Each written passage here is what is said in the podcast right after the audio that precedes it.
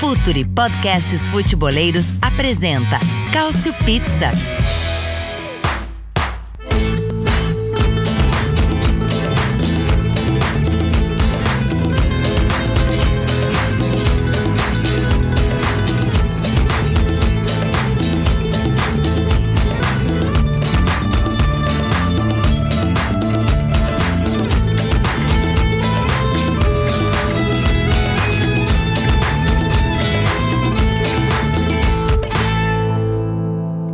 Sejam todos muito bem-vindos. Olha nós aqui de novo. Se você está surpreso com isso, porque já saiu um Cautio Pizza nesta semana, seja bem-vindo. Se você não está surpreso, seja bem-vindo também. Mas é que hoje tivemos um fato histórico e diante deste acontecimento que é a Roma vencer um título. O Cautio Pizza está de volta para a sua segunda edição nessa semana, até porque, venhamos e convenhamos, daqui a pouquinho a gente vai tirar um descanso, né? Finalzinho de temporada na Europa, a gente vai recarregar as baterias pelo menos em relação aqui ao Cautio Pizza, então nada mais justo do que a gente abrir uma exceção para falar desse título tão comemorado, tão esperado. A Roma enfim vence um campeonato europeu. A Roma enfim vence um campeonato, né? E aí a gente pode falar, é, botar o, europeu também na frase, porque também é algo que agrega bastante, é algo muito esperado pelos torcedores da Roma há bastante tempo já. Estamos aqui para falar muito disso. José Mourinho, The Special One, conseguiu, chegou para isso e levantou já um caneco no comando da Roma. A gente vai falar muito sobre a campanha, sobre o jogo, né, sobre a final, essa final contra o Feyenoord disputada em Tirana. Falar também nas projeções, né, o que, que isso muda, é, no que, que isso ajuda a Roma. É, será que a gente pode considerar a Roma um, um time um, um patamar um pouquinho mais elevado é, em decorrência desse título. Mas vamos falar muito sobre isso durante o programa. Só que agora o Futuro tem um recadinho para vocês. Fala, futeboleiros, tudo bem? Eu espero que vocês estejam gostando do episódio de hoje. Mas antes de seguirmos com esse bate-papo, eu quero fazer um convite para vocês. Se você quiser receber conteúdo exclusivo no site, ter acesso às matérias fechadas, vai lá na aba Club e faça parte do Futuri Club por apenas 12 reais mensais ou até mesmo em planos semestrais com desconto ou até mesmo anuais. Você ainda vai ter direito a desconto nos cursos do Futuri. Então, fique ligado. Além disso, eu quero lembrar para vocês que esse episódio também tem o apoio do Futuri Pro, o departamento de análise e mercado do Futuri seu time gasta menos dinheiro e ganha mais jogos. Para mais informações, mande um e-mail para comercial@futre.com.br.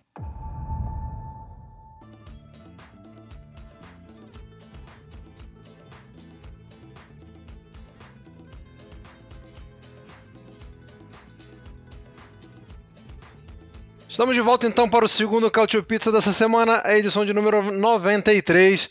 Na última edição falamos do campeonato italiano vencido pelo Milan e agora vamos falar sobre a, o campeonato vencido pela Roma, o campeonato europeu, a Conference League. Se você não conhece a Conference League, calma, é um campeonato novo mesmo. É, se você caiu de paraquedas aqui, falou assim, rapaz, eu lembro daquela Roma do começo dos anos 2000, do Totti, do Monteiro. O que, que a Roma ganhou? Por que, que o pessoal está falando tanto da Roma de novo? É por isso, por causa da Conference esse novo torneio europeu que, que pegou na veia, né? A gente pode dizer que pegou na veia e a Roma é a primeira campeã deste campeonato. Antes de começar a falar da Roma, então, vamos mostrar aqui um pouquinho de educação e apresentar os nossos companheiros de hoje. Caio Bittencourt, como sempre, aqui do meu lado. Bom dia, boa tarde, boa noite, Caio. Esse, esse podcast sobreviveu para ver, ver e ouvir a Roma vencer um título, né, Caio? Olá a todos. É, sobreviveu para ver um campeão é, europeu que não, que desde é, a criação desse podcast há quatro anos, há cerca de quatro anos atrás, nós vimos uma Euro com a, com a Itália, nós vimos é, título de tudo quanto é time, do Milan, da Juve, da Inter, é, do Napoli, da La, e da Lazio, mas não vimos a Roma ser campeã e não vimos ninguém ser campeão, é, campeão europeu. Hoje nós temos dois numa tacada só.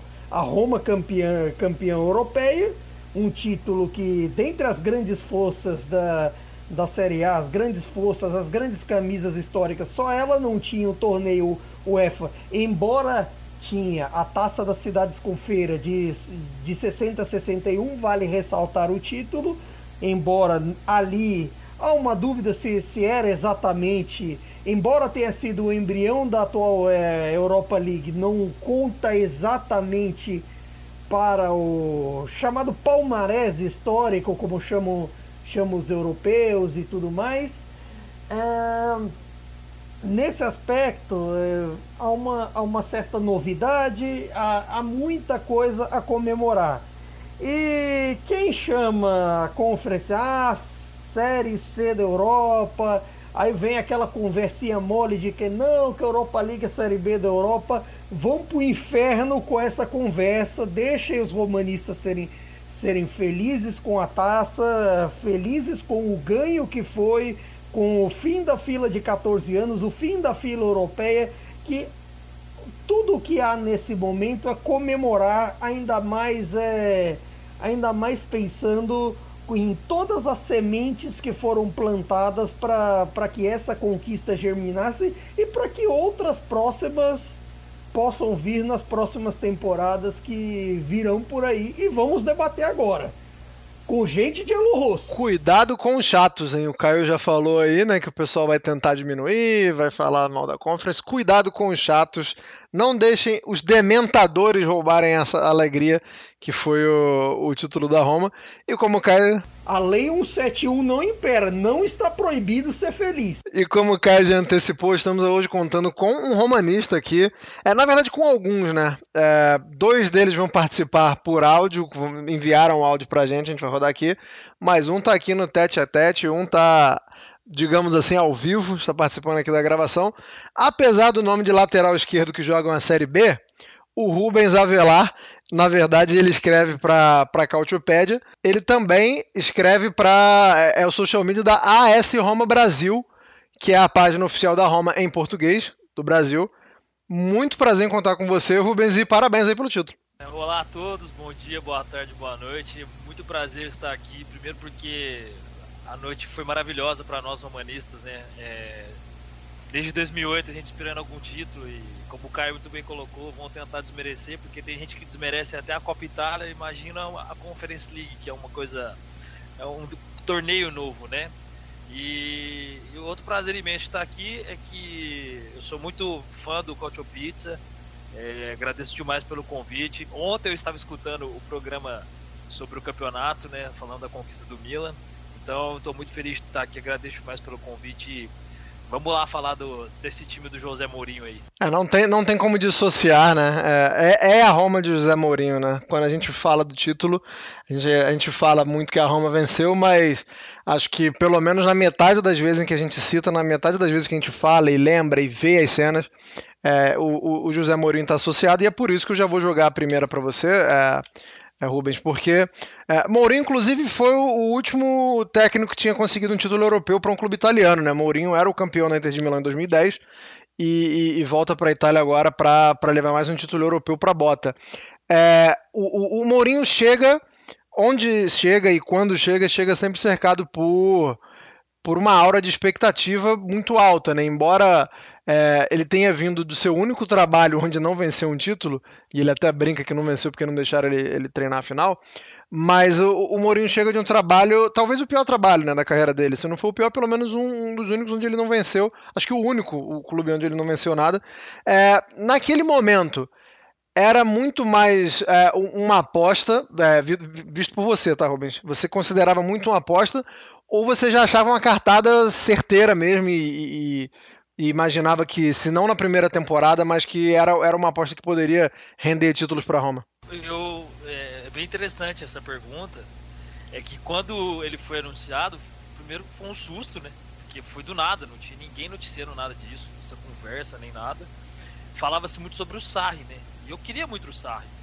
Eu falava, mas nossa, não sei se é o melhor momento agora de estar tá, tá trazendo o Mourinho ele acaba de vir de, do Tottenham, onde ele brigou lá dentro, onde ele não saiu muito legal, onde ele não conquistou nada. É, teve problema com jogadores, diretoria, um monte de gente lá dentro.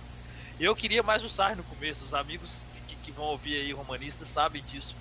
Mas eh, na minha visão foi mais uma aposta, até porque durante aquela semana o que se noticiava que a Roma estava é, atrás do Sarri era enorme, né, nos, nos principais jornais italianos. Então eu, eu, acho que foi mais uma, uma cartada mesmo aí do, do, do Friedkin, né, do grupo Friedkin, é, na hora de trazer o Mourinho, porque não, não tinha um indício, né, de nada disso. Eu, eu, pelo menos, não vi na época nenhum indício falando que a Roma estava atrás do Mourinho. E de repente ele foi anunciado. Então, assim, na minha visão, foi, foi uma aposta mesmo. E, Caio, é, é lógico que o, o, Mourinho já tem um impacto inicial, né? Tem. É... Não dá para dizer que esse elenco foi montado pelo Mourinho, é, embora ele tenha chegado com um pouquinho de antecedência, né, foi um pouquinho de temporada. Eu me lembro que quando muitos times já estavam de férias, é, o Mourinho postava fotos falando: ah, tô, tô aqui avaliando a rapaziada, ver com quem eu vou trabalhar. É, mas não dá para dizer que esse elenco foi montado especificamente pelo Mourinho. É, então, quando ele chega e, e, não pode montar um time com a cara dele, ele, ele, tem ali alguns reforços que chegam, ele tem algumas, é, alguns requisitos que ele faz à diretoria, principalmente na janela de inverno, mas daqui a pouco a gente chega lá. É, qual, qual, é o grande mérito, né? Porque se, como, como um treinador acostumado com elencos é, mais é, tecnicamente mais fortes, acostumado a, a, a, times que têm um poder de barganha muito grande no mercado de transferência, né? isso faz muita diferença. É, nos outros times que ele treinava era, era, mais fácil atrair jogadores, na Roma já não tem essa, essa facilidade. É, como é que ele consegue, nessa primeira temporada, é, chegar a um resultado tão não vou dizer surpreendente, mas tão, tão bom, sem ter 100% assim de, de, de, facilidade e 100% de condições de montar esse time, né? Dá para dizer que tem um, uma certa montagem dele, tem o dedo dele ali.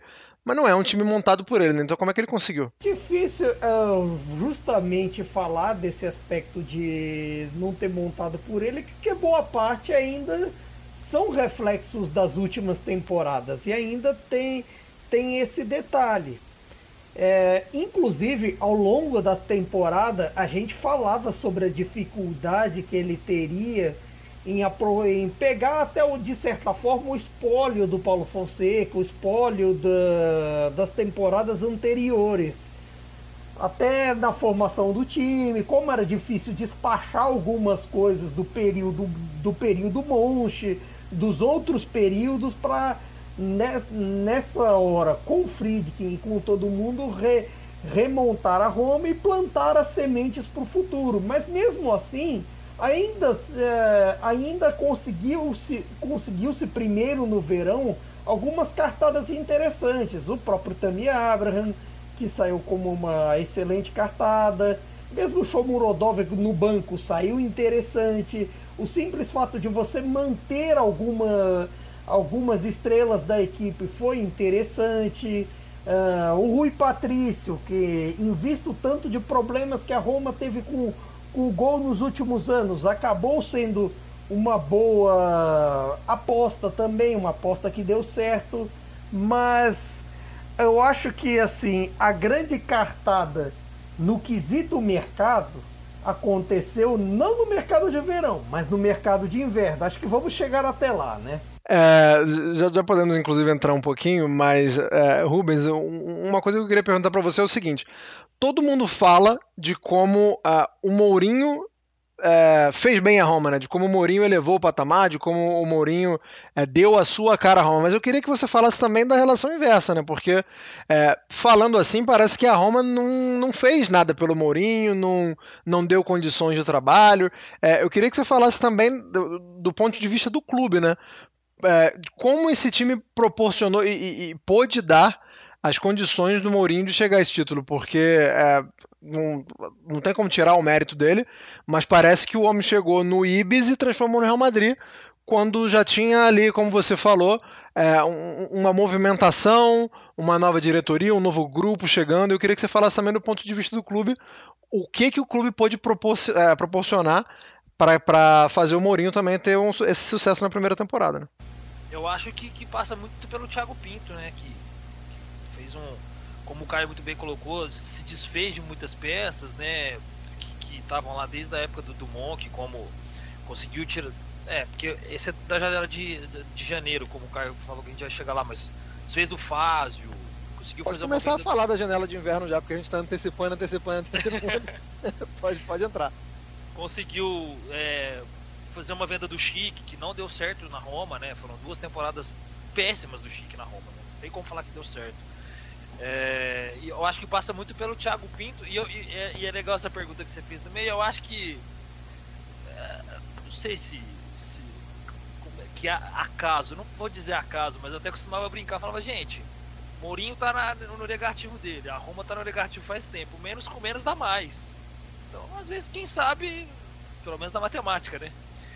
Sabe vai dar, vai dar liga em alguma coisa. E o Mourinho vai impor ali é, uma coisa. É, competitividade, eu acho que ele também conseguiu colocar, e, e- e o time abraçou isso e pôde devolver isso para ele. Então, porque com o Fonseca faltava muito isso também, né? Muita gente reclamava que ah, é um time sem alma, é um time é, que, que, que não luta até o fim. E ficava essas, né? Apesar de ter chegado numa semifinal de, de Europa League na, na, na temporada passada. Mas eu acho que o que pode dar de retorno foi isso. é, as conversas com o Thiago Pinto, os pedidos que ele pôde fazendo pro, pro Friedrich, né? A, a recepção da torcida, né? Que foi uma coisa que ele citou muito, né? Que ele cita sempre nas entrevistas dele que ele pode, né? Que ele fala que o que ele encontrou na cidade é uma família, que é algo que ele nunca tinha visto, mesmo tendo passado pelos maiores clubes da Europa, como como Real Madrid e a Inter. Então eu acho que isso foi a devolução que, que a Roma conseguiu dar para ele, tanto da parte da, da torcida quanto da parte da diretoria ali, do Friedrich, do, do Thiago, é, trazendo os nomes que ele pediu, por exemplo, Vinha, né, que não engrenou, mas foi um pedido do Mourinho pela lesão do Spinazzola. Então acho que foi, foi uma junção de fatores, né? E, e, Caio, é, a gente teve durante a temporada, né? é, como é comum que aconteça com a Roma, é, momentos de baixa também, né? Não foi uma temporada em que o Mourinho é, voou em altitude de cruzeiro o tempo todo. É, especialmente dois jogos é, eu, eu queria trazer à tona para saber o seguinte: se outro treinador é, teria capacidade de, de extrair coisas positivas, de reverter o quadro apresentado nesses dois jogos. É, os dois jogos que eu estou me referindo são a derrota para o Bodo, né? claramente aquele 6 a 1 foi. Não, não, é, é difícil falar que aquele jogo ajudou, que aquele jogo serviu para alguma coisa, mas tentando não falar do jogo em si, a, a, a, situação em que a Roma se colocou poderia ter sido outro adversário, poderia ter sido uma outra competição, poderia ter sido qualquer outra coisa. É, a, aquele cenário, ele acredito eu que ele tenha sido trabalhado pelo Mourinho de uma forma em que na época até houve críticas à, dureza das falas do Mourinho, né? A, a pessoa achando que ele estava diminuindo alguns de seus atletas. E, e além da derrota para o Bodo de 6 a 1 a, Roma perdeu um, um jogo para a Juventus na Série A inacreditável, né? Aquela vitória de 4 a 3 da Juventus. É, inclusive, naquele momento da temporada ali, eu joguei a toalha da Roma. Assim, eu, como, eu não sou romanista, mas como quem acompanha, eu falei assim: bom, é, agora a Roma foi para lona, agora é, é, juntar os cacos e trabalhar para a próxima temporada. Não foi o que o Mourinho fez. É, eu queria que você falasse se outro treinador teria capacidade de, de tomar duas pancadas desse tamanho, é, conseguir da forma dele, com, é, reverter da forma dele que eu digo é o seguinte: ele, ele bateu no time nas duas vezes. Ele não, ele não é o tipo de treinador que passa muito a mão, que passa muito pano, não. não. Ele desceu a mão no, no time e de alguma forma isso funcionou, né? Eu queria que você falasse da, da, dessa questão de como o Mourinho trabalha essas adversidades também. É curioso porque, assim, esse tipo de coisa, essas duas situações na temporada, ou conserta a vida da equipe ou arrebenta de vez. Na primeira do Bodo, vale destacar que alguns daqueles jogadores que estiveram em campo praticamente sumiram da Roma. Gonçalo Villar sumiu, Maioral sumiu, Diawara sumiu, Darbow, Calafiore, alguns e o próprio Reynolds acabaram assim. E nisso eu já falei de sete titulares daquela noite, praticamente sumiram da, das escalações da Roma ao longo da temporada. Muito porque também o Mourinho soube, soube e até transpareceu que aquilo não era atitude séria para se jogar em, é, em competição europeia, como não seria atitude séria para se jogar em lugar nenhum. A própria, a próprio jeito ali que a Roma encarou no começo parecia uma coisa meio que punição. até eu lembro de um é, pouco de, antes de um treino, antes desse 6 a 1 é, o Mantini chegando a dizer ali para os jogadores ali numa dessas vozes que o Mantini é um dos líderes do elenco e tudo mais. Ah, nós estamos aqui pela temporada de merda que fizemos no ano passado, que não sei o que, tal, tal, tal, pelas, pelo sétimo lugar na temporada 2021. E desse quesito também é, em certo ponto, a Roma até ali tratava meio blazer, conference, tudo mais. Aí aos poucos a coisa foi engrenando, à medida em que as coisas foram se ajustando ao longo da temporada, de questão de atitude, às vezes afastamento de jogadores, como eu citei alguns desses aqui, que acabaram é, quase não jogando mais, outros acabaram desfeitos por aí.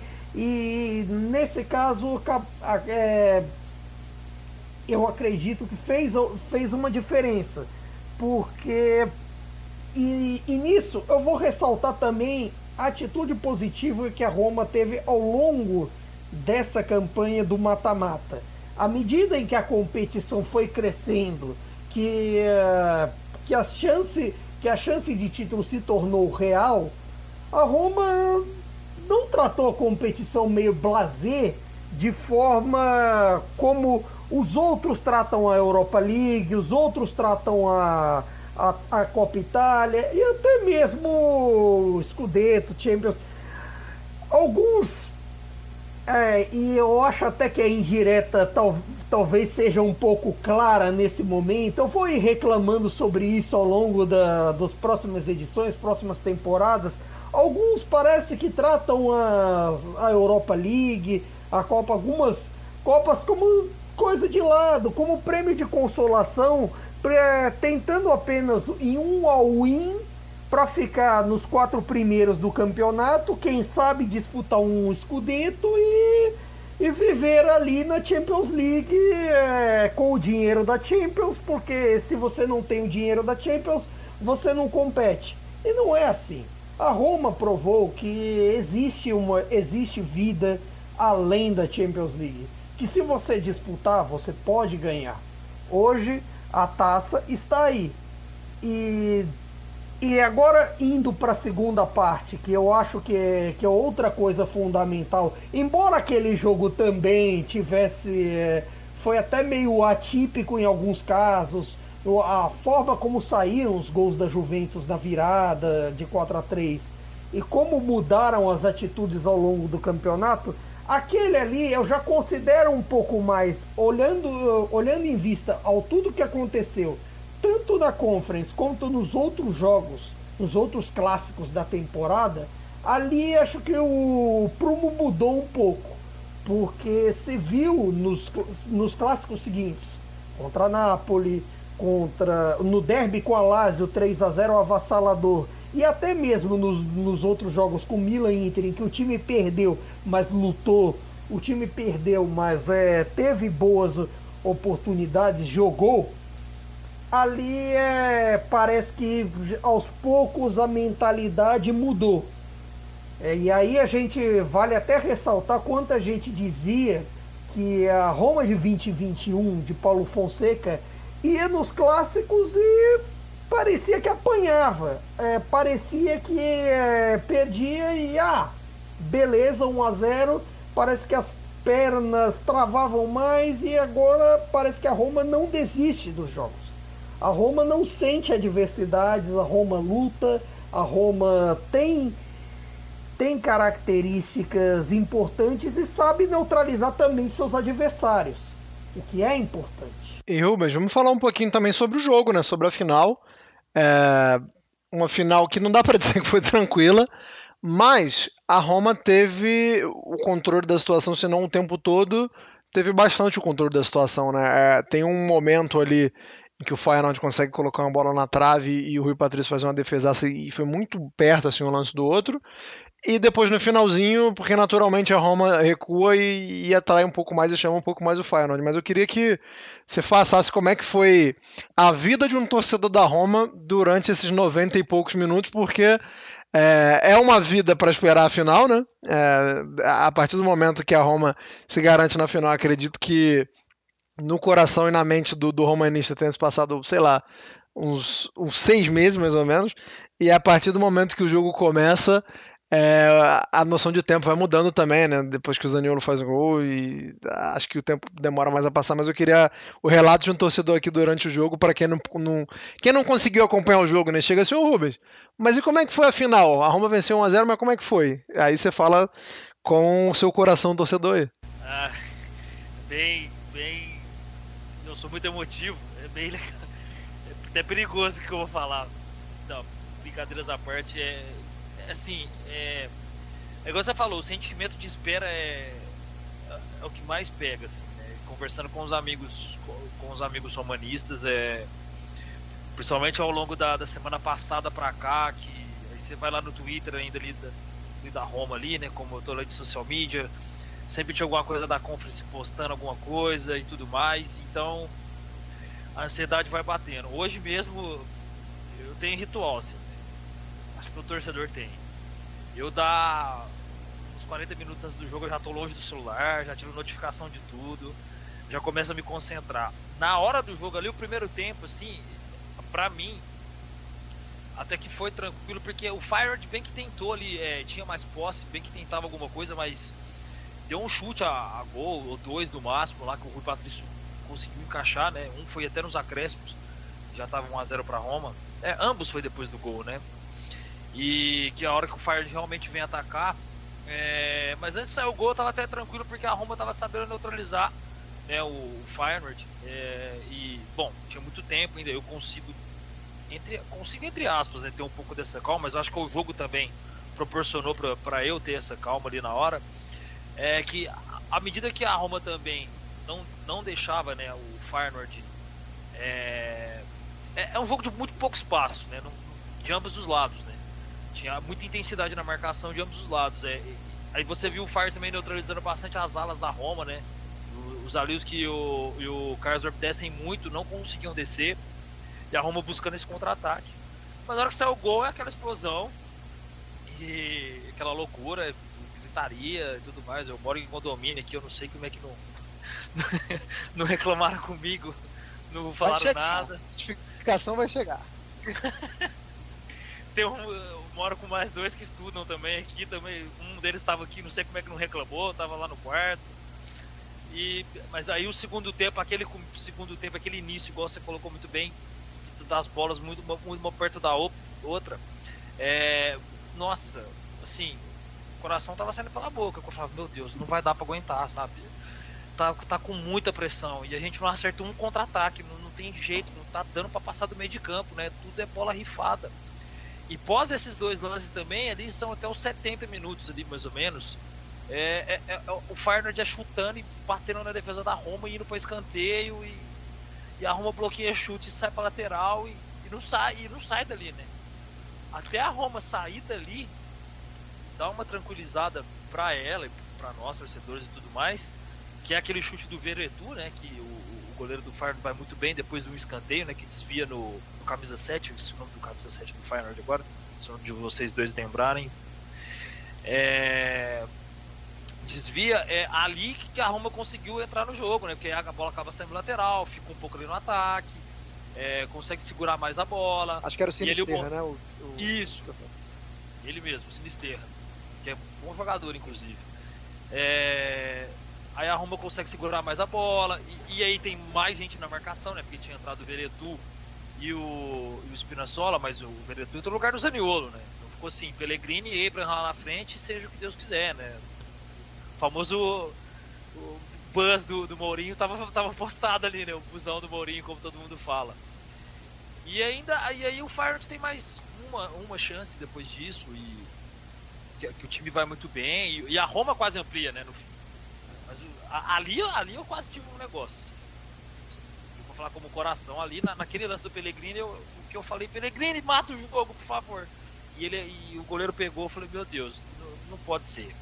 E aí vai chegando os acréscimos, daí naquele finzinho tem aquela bola que o que o, o, Len, o Linsen, né, do camisa 11 que entrou, quase chega nela com o desvio do centroavante do Feyenoord.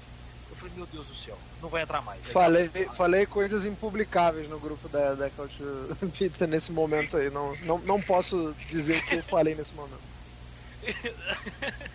ali, ali, na hora que o Rui Patrício encaixou, ele acabou. Não vai entrar mais essa bola. Não tem jeito de entrar mais. Já foram duas na trave. A Roma já conseguiu atacar, agora acabou. Ali que eu consegui ficar tranquilo e levantei, só tava esperando o juiz apitar e comecei a fazer meus escândalos aqui, com medo de chegar a multa, mas espero que não chegue. Mas é isso, é, e, e, e, e o sentimento do, do apito final é. Igual, como eu falei, eu sou muito emotivo, é, foi de bastante. Eu, eu conheci a Roma aos 10 anos de idade, eu tenho 30, eu faço 31 sábado, então foi um presente para mim hoje. O convite de vocês, o título, foi, foi tudo muito maravilhoso para mim tá, tá, tá que aconteceu hoje foi um presente antecipado assim que eu jamais vou esquecer. Eu comecei a acompanhar a Roma com 10 anos depois que ela ganha o Scudetto por conta do Batistuta e, e aí conheci o Totti e aí a vida seguiu e tudo que eu fazia em relação ao futebol europeu era Roma, jogar no videogame, CM, quem não jogou CM, então e aí só vi os títulos mesmo para acompanhar as Copas Itália e ver aqueles sentimentos também os anos seguintes, as aposentadorias de Totti, a saída do De Rossi, a chegada de semifinal de, de Champions League, né, passando pelo Barcelona do jeito que foi. É, esses momentos são muito raros, né, com a Roma. A temporada passada mesmo chegar na, na semifinal da, da, Liga Europa. E na hora que acabou o jogo, a explosão de emoção. O Jean Odd falou palavras lindas na transmissão. E, e, que, que, realmente não tem ninguém melhor também, né, pra, um romanista para falar o que, que é o sentimento de ser um romanista e, e, o hino de repente começa a tocar junto. Então ali, aí foi a explosão de, de, de muita lágrima ali de, e de desabafo, né? Porque eu acho que o torcedor da Roma, mais do que comemorar, ele desabafa. Porque é tão difícil ter esses momentos, né? Tão raros esses momentos na história da Roma que é, é, eu costumo dizer que o torcedor romanista ele não comemora, ele desabafa. É, é, muito mais uma sensação de alívio, né? E inclusive um abraçaço pro Jean Odd. É, o, o Biratã, inclusive, também, também faz parte do nosso grupo lá da Culture Pizza, tirou uma foto belíssima, né? Quem, quem não segue o Biratã, o Bira, é, veja na, nas redes sociais uma foto que o Jean tá tendo. tá ali a, a dois palitos de ter uma síncope e o Biratã registrou esse momento de tensão do Jean que, que comentou o jogo. Fez um belíssimo trabalho e, e mais uma vez um abraço a ele. É, vou trazer agora o primeiro o áudio que eu tinha prometido no começo do programa de um torcedor que está na Itália, inclusive. O Breitner, né, de, de, de muitos anos na Cautiopédia, que também participa volta e meia aqui com a gente, é, não consegue mais participar com tanta frequência por causa do fuso horário, está morando na Itália. Viu o jogo com cercado de romanistas, né, na, na, na casa dele tinha alguns romanistas, é, com ele eram cinco, e ele vai falar um pouquinho sobre essa sensação também de finalmente conseguir ver a Roma campeã. Anderson, Anderson, você me deu um áudio. No caso de a Roma ser campeã e outra no caso de a Roma não ser campeã a gente tem que falar pro ouvinte do Cautio Pizza, né? O que acontece nos bastidores. E aí, se a Roma não fosse campeão, o áudio era muito claro, né? Eu tinha que contar um balanço do primeiro ano do Mourinho, falar o que eu espero para a próxima temporada e, no caso, a Roma ser campeã, é, deixar rolar. Então aqui agora eu tô mandando um áudio meia-noite e tantas aqui de casa com quatro romanistas que vieram ver aqui na sacada de casa o jogo. Se nota-se pela minha voz, né, a língua já não faz mais os movimentos necessários para conseguir fazer bem as sílabas. E cá estamos, comemorando, em teoria, o primeiro título da Roma. Digo em teoria porque amanhã eu vou descobrir se foi verdade. Porque, convenhamos, depois de né, três décadas e algum pouco mais esperando que a Roma consiga ganhar algum título relevante em nível europeu, a gente finalmente conseguiu. E digo mais, é que um dos, um dos quatro romanistas que estavam aqui em casa era o senhor meu chefe de 49 anos, que falava, né, ou a gente ganha hoje, ou, né, talvez daqui a 49 anos eu tenha outra oportunidade.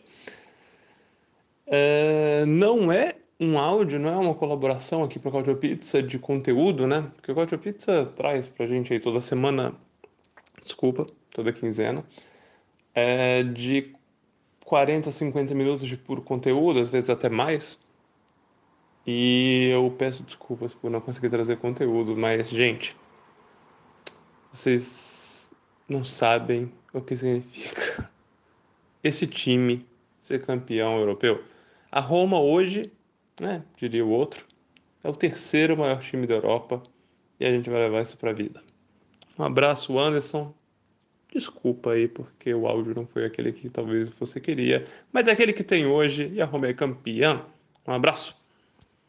Muito bacana aí, um abração pro Breitner também. Eu me lembro que quando eu comecei a escrever na Cautiopédia, cara, não vou, não, vou, não vou lembrar um ano, e mesmo se lembrasse eu não ia falar, porque senão vai parecer que eu sou um idoso.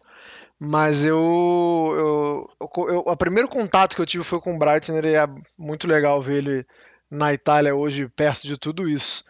É, vou, ainda vai ter mais áudio de torcedor hoje, ainda vai ter mais áudio de torcedor hoje, mas vou guardar um pouco mais para o final.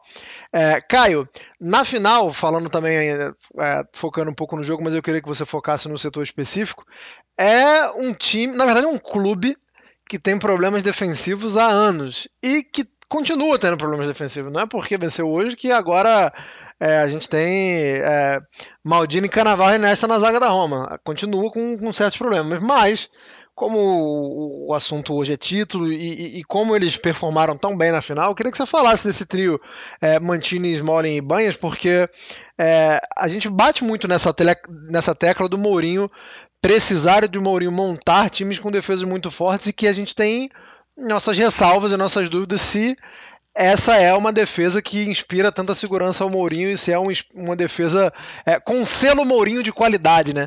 Se os três estão aptos a pilotarem o ônibus do Mourinho, se os três são, são motoristas adequados para esse, esse buzz aí que o Mourinho gosta tanto. É, hoje foram muito bem, mas eu queria que você falasse se se esse título e se essa atuação de hoje desse trio é, muda muita coisa pro, pro futuro da Roma ou, ou, se fomos injustos com eles no passado. Eu acho que assim, não é que fomos injustos, mas que até fevereiro, março, as coisas eram um pouco mais difíceis para para a gente avaliar, mesmo Mantini, quanto principalmente Smalling e Banes, que a gente cansou de dar porrada. Mas a bem da verdade também, desde que a Roma mudou para esse sistema de três zagueiros, uh, as atuações do Smalling melhoraram, as atuações do Ibanez melhoraram, uh, as atuações do Cumula quando entram melhoraram também.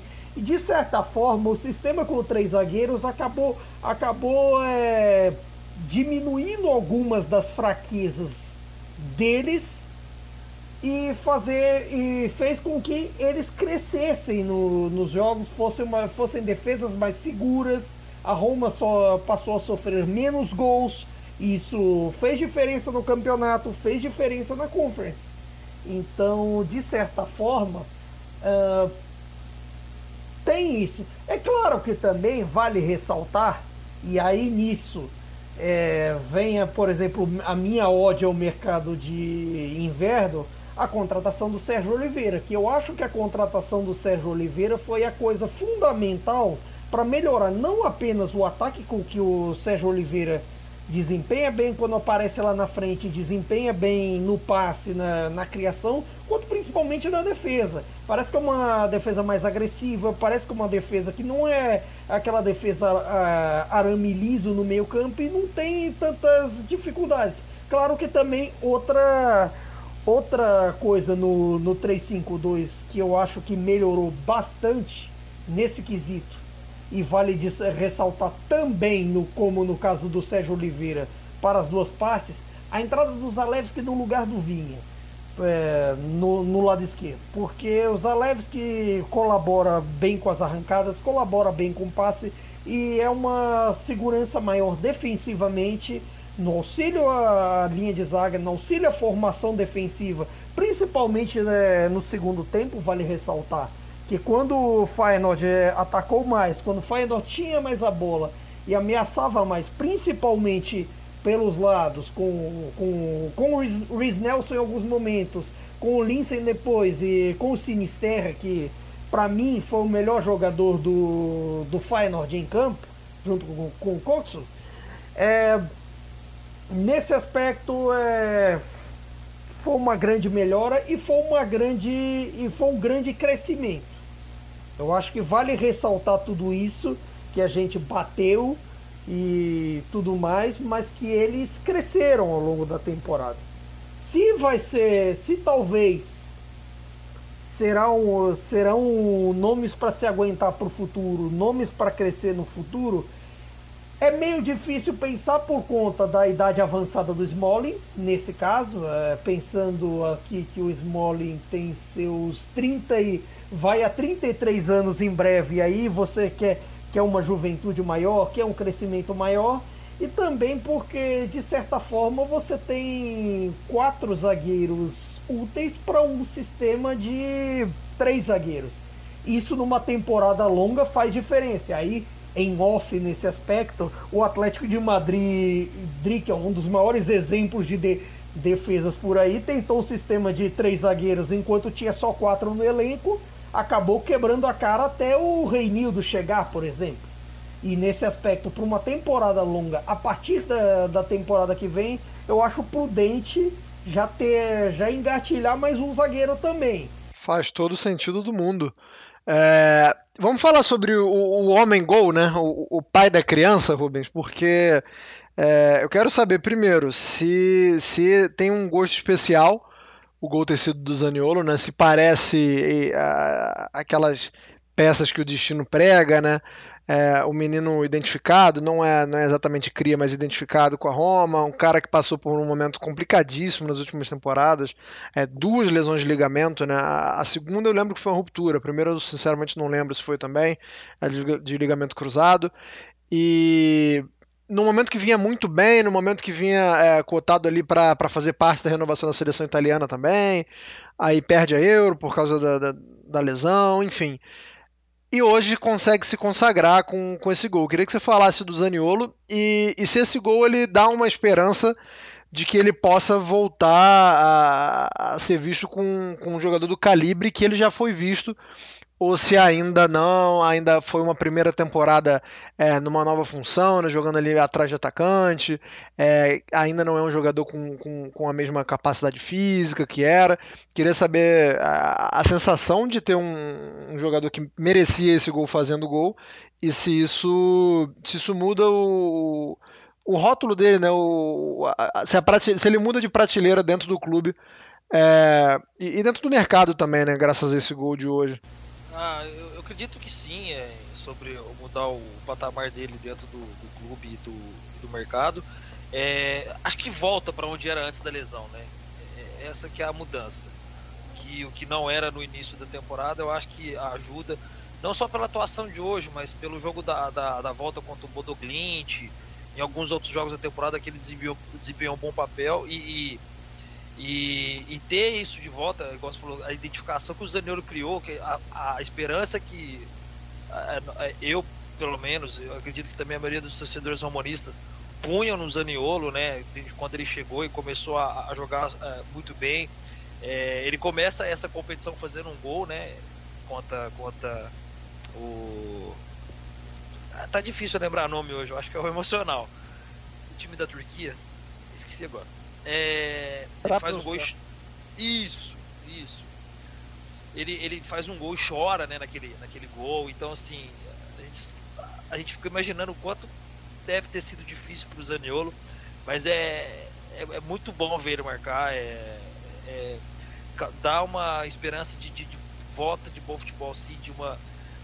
Deu para ver que ele tá saudável essa temporada, por mais que muitos jogos o Mourinho tirava ele, mas ele não ficou no estaleiro tempo, né? Lá no DM e tal.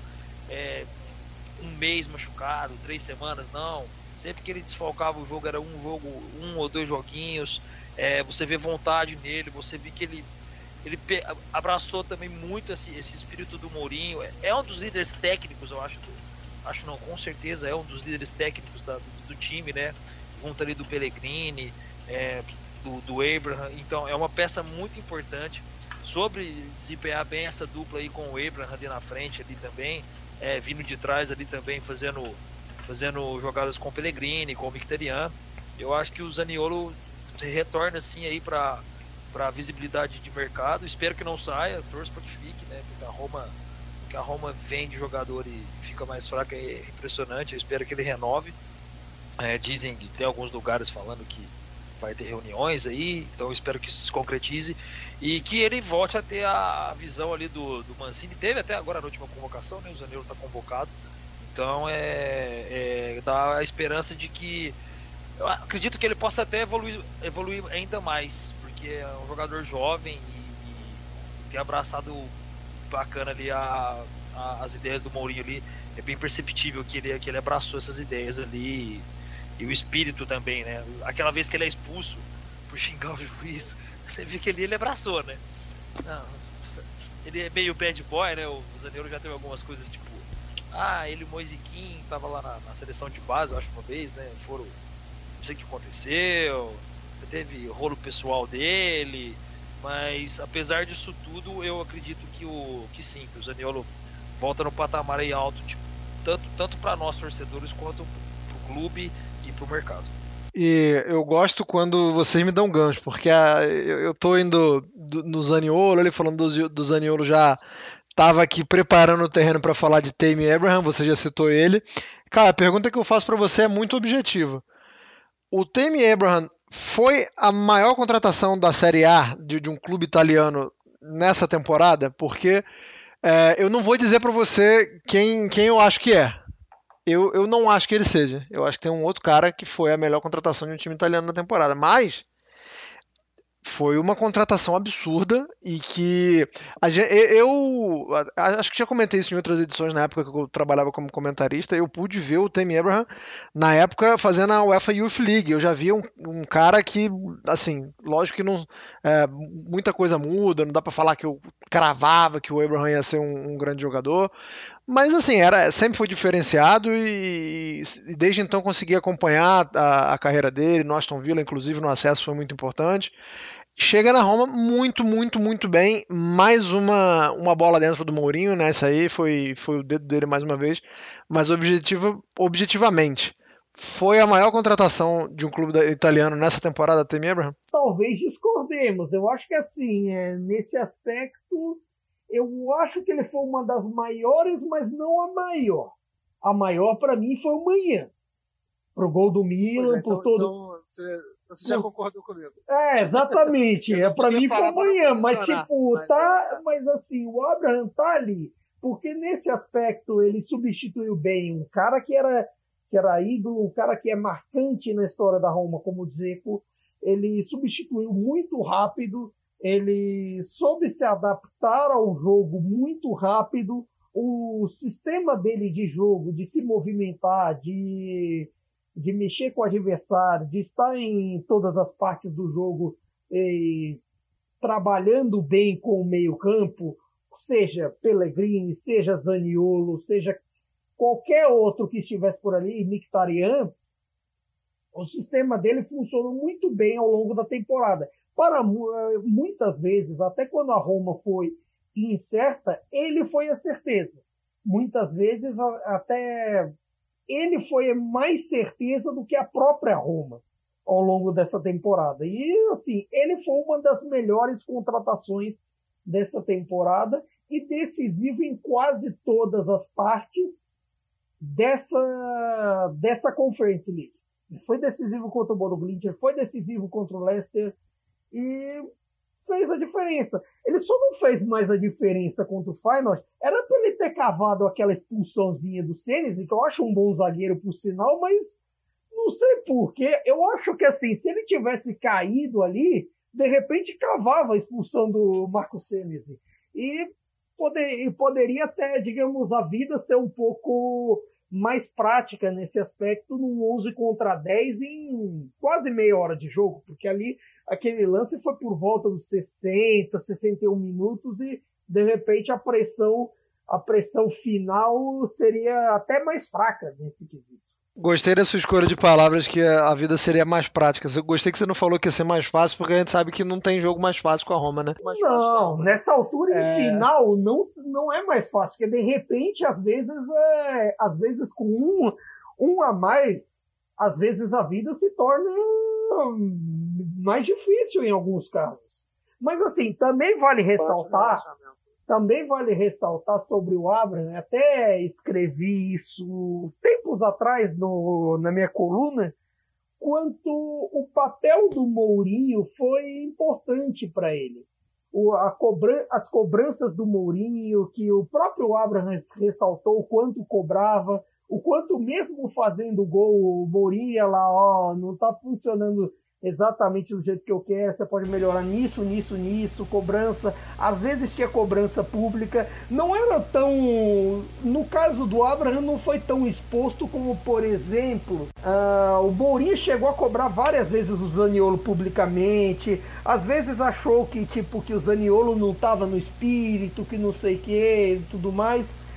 Mas Zaniolo e Abraham tiveram diferenciais que na hora que o time é campeão você vê é, o que é a diferença de que alguém que ouve esses, essa, essas críticas e melhora ou alguém que de repente ouve essas críticas e, e pensa, ah, não é bem assim, vou fazer bico e as coisas vão funcionar do meu jeito e de repente as coisas giram de um modo diferente. Nesse caso, eles absorveram Pode a crítica, falar. eles absorveram a crítica, mudaram e cresceram ao longo da temporada. Cresceram e foram fundamentais. A história está aí. Pode falar do Abraham também, Rubens, mas é, e, e eu vou jogar uma pergunta final para você falando sobre as projeções para a próxima temporada, né? Porque é, hoje está todo mundo nas nuvens, está todo mundo achando que com esse time aí a Roma briga e que a Roma compete, mas é, até algumas semanas atrás a gente estava falando de reforços, falando de algumas fragilidades. É, a própria tabela da Série A mostra que o time ficou na sexta colocação. É, então a gente sabe que ainda há espaço para evolução. Eu queria que você falasse é, se muda um pouco o, o, papel da Roma na busca por reforços, né? Se, se um título tira um pouco da pressão dessa, dessa questão de contratar, contratar, contratar, reforça, melhora, se um título dá uma, uma diminuída nisso ou não, porque o Mourinho é um cara que vai querer continuar mantendo no alto nível. É, sobre o Abraham, é... se eu for clubista, eu vou falar que sim, foi a a melhor contratação da Série A, mas não tem como discordar que, que, que foi o Mainan. É, e sobre o que você falou, eu acho que vai é o que, é o que você colocou muito bem sobre o Mourinho. Eu, eu acredito que vai ter mais pedido dele. Assim, o prêmio da Europa, da Conference não, não é essas coisas, é 25 milhões de euros, mas para um clube como a Roma, né, que entrou um grupo faz duas temporadas, né, que é o grupo Friedrich, eu acho que é muito importante, vai ajudar bastante. E acredito que a Roma vai sim atrás de alguns reforços. O Senese, que o Caio citou, que é muito bom zagueiro mesmo, argentino, foi convocado agora também, né? É, é um dos que já estão na, na, lista do Mourinho faz tempo. Ele, desde o início do, do, do, primeiro mercado, ele foi, foi pedido do Mourinho, porque o Mourinho queria muito um zagueiro canhoto, e então aí ele ainda quer ele. Tem esse papo do Dybala, e o Frick tá disposto né, a gastar. Assim, eu não vou me iludir, mas que a gente fica, pô, se vier um de bala para Roma, vai ser bem bacana, né? É um cara que aumenta o patamar de um time, com certeza. E, e a Roma sim precisa de reforço para poder brigar pelas, pelas quatro posições da de cima. É, eu acho que a, o, banco da Roma é muito frágil. A gente, como o Caio colocou mais cedo muito bem, o Vidjar foi emprestado não foi à toa, porque não engrenou com o Mourinho. É, é, e com o Fonseca entrava bastante. Até que eu, é, eu não achava ele mau jogador, mas não, não engrenou. Com o Mourinho, o Jawara ficou no banco aí. Acho que ele foi entrar. Nem, nem lembro a última rodada do italiano que ele entrou num fim de jogo. O Darboy nunca mais entrou. É, o Bove ele coloca muito pouco, né? Porque ainda é um garoto. Ele tá indo com calma com ele. Nenhum, deles é um Zalewski, né? Que já que entrou e foi ganhando a posição, né? Que é mais uma coisa que o Mourinho fez também que eu acho que foi sensacional. Mas a Roma sim precisa se reforçar, porque mostra que, que, que, que a maioria das peças do banco ainda pro Mourinho não servem, né? Então, acredito que muita gente vai acabar saindo, tipo, por exemplo, o Jawar, às vezes vai emprestar algum dos garotos, o Darbo, o Bove, não sei. O Vidjar, que voltar do empréstimo do Getafe, acredito que não fique. É, o vai embora também, eu acho talvez assim, esse é uma dúvida, o Vinha, não sei se fica, por conta que agora volta o Spinazzola, o Zalewski se deu muito bem. Vai precisar de mais um lateral direito, porque o Niles não vai ficar, não vai fazer a opção da compra dele, até porque não tem por que fazer, né? Eu vou dar uma cornetada aqui, mas o Niles não engrenou. Então eu acredito que a Roma precisa sim de mais reforços e que sim, o Mourinho vai pedir mais reforços para poder brigar pelo que, pelo que quer que é a Champions, né? É, querendo ou não, a Roma pretende voltar para essa para a Champions League desde que que não foi é, depois da, da temporada seguinte que terminou com o Ranieri, que ele quase consegue colocar a Roma, né? Termina em quinto, se eu não me engano foi em quinto mesmo, e, é onde é, é todo clube quer voltar. Mas acredito que não vai acontecer também aquilo que o Caio falou de ignorar a Liga Europa. Acho que a Roma vem vem forte. Acho que o título vai ajudar nisso. É, a temporada passada ela foi semifinalista com a maior parte desse elenco, com o Paulo Fonseca.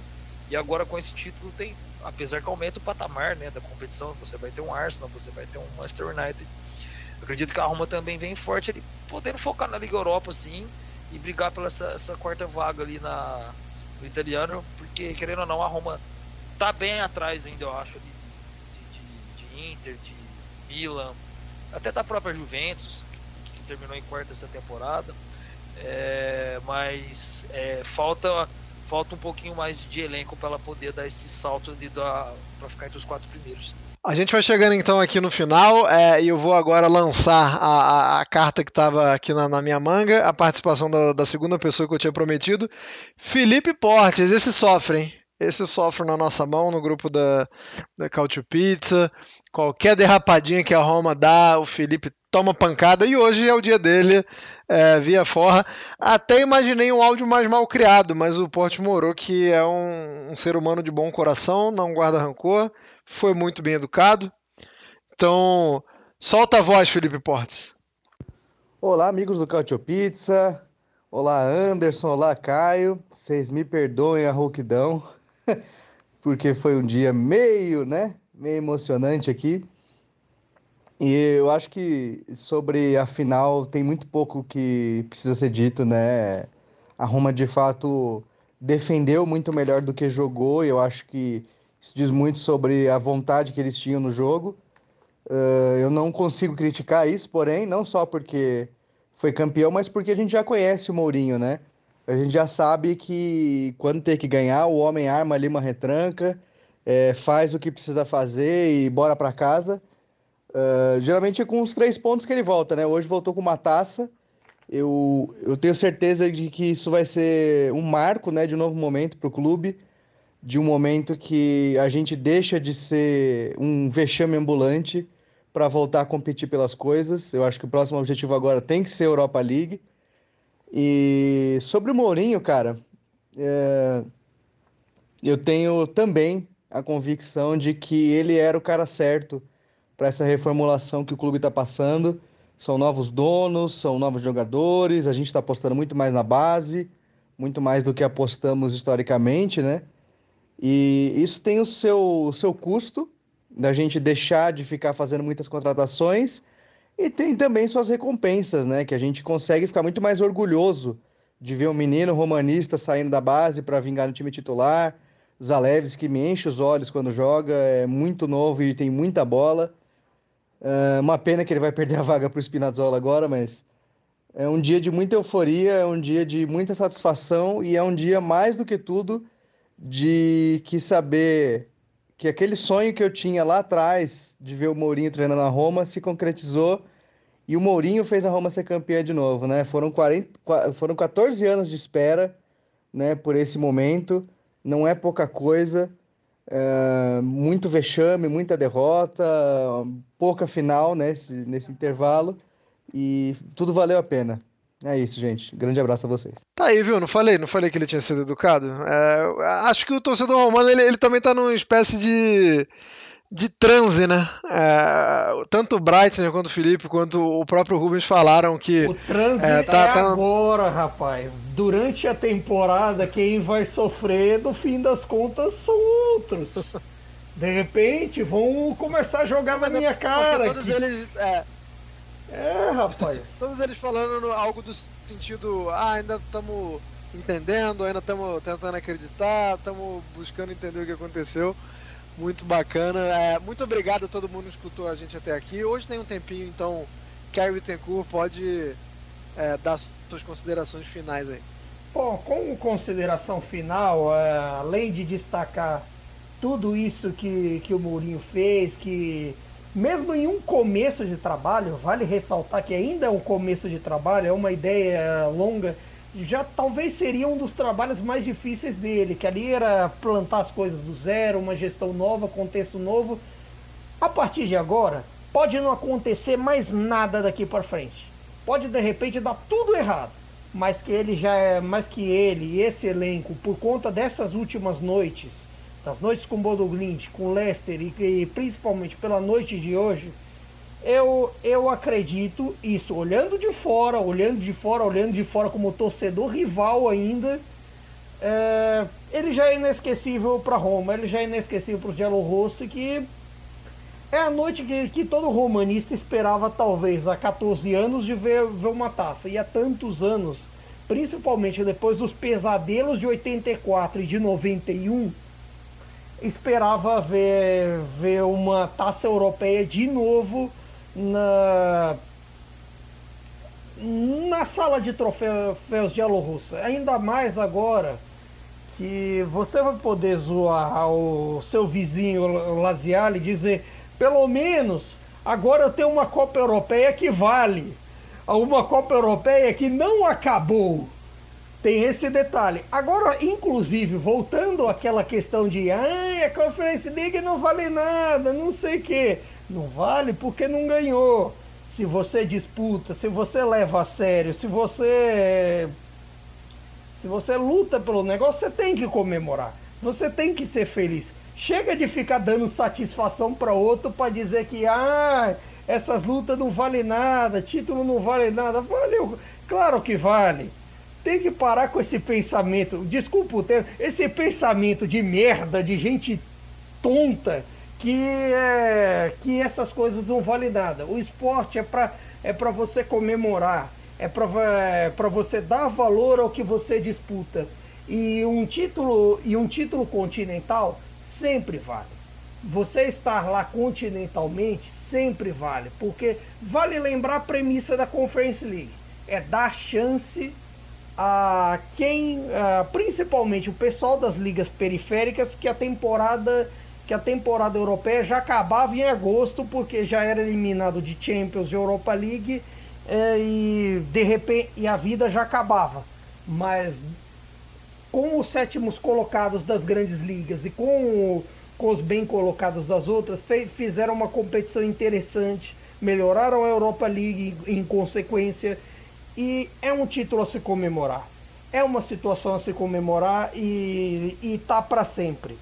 E o romanista que seja feliz, porque é um momento que a partir de hoje ninguém mais tira. Pode comemorar, é verdade. Um abraço a todos. Tá escrito na história. Esse aí, esse aí não vai ser apagado. Rubens Avelar, mais uma vez, muito obrigado. É, mais uma vez reforçando aqui, o Rubens é o social media da AS Roma Underline Brasil, né? Página oficial da Roma no Brasil. É, também escreve para a Cautiopédia e muito obrigado mais uma vez pela participação, viu, Rubens? Eu que agradeço a você, Anderson, agradeço a você, Caio, pelo convite. Eu sou muito fã do programa, desde os tempos de Myron, é, desde que foi feito, então era um, era um sonho é, de, de realização, assim, como estudante de jornalismo, perto de formar aí ano que vem, é, tá aqui, participar. É, agradecer ao Portes, né, que, que falou para vocês aí. Agradecer aos amigos, deixar um abraço para os companheiros lá da, do Twitter da Roma Brasil, que é o Diego, o JP, o João e o Frank, que tomam conta lá da, da, do Twitter da Roma Brasil comigo. E, e, dizer que, como eu disse, agora mesmo é meu aniversário daqui a três dias, mas o presente veio hoje, com o convite de vocês e com essa, essa vitória da Roma que vai ficar marcada para a história dela aí. E muito feliz, muito feliz mesmo. É, podem contar comigo para os próximos. Um abraço a todos aí, espero que tenham gostado do programa. Valeu demais, Rubens. Um abraço a todo mundo que escutou a gente até aqui. É... Não sei se você comemorou alguma coisa durante essa temporada. Não sei se você teve uma temporada meio murcha na Série A italiana. Não sei se você caiu. Pode ser, né? Pode ser que tenha torcedores do Cagliari aqui, do Veneza. O que importa é que foi muito bom do Geno. O que importa é que foi muito bom ter você aqui com a gente durante essa temporada. Como eu falei, um descansinho pra gente. Mas voltamos logo logo, viu? A gente vai voltar antes é, dos campeonatos voltarem, logicamente, falar muito de janela. Vamos tentar trazer entrevistas aqui, trazer um conteúdo antes da Série A voltar. Para você que é milanista, meus parabéns pelo título da Série A. Para você que é interista, meus parabéns pelo título da Copa. Para você que é romanista, meus parabéns pelo título da Conference. Se você não torce para nenhum desses, desses times, se você é juventino, a, a, acompanhe pela né, primeira vez uma temporada sem título, você sabe o que é a vida do resto. Se você é napolitano, bora chorar junto, porque a pior parte vem agora a janela de transferências. é isso. É com esse otimismo do Caio Bittencourt que a gente encerra essa edição de número 93. Um abraço a todos, arrivederci, tchau.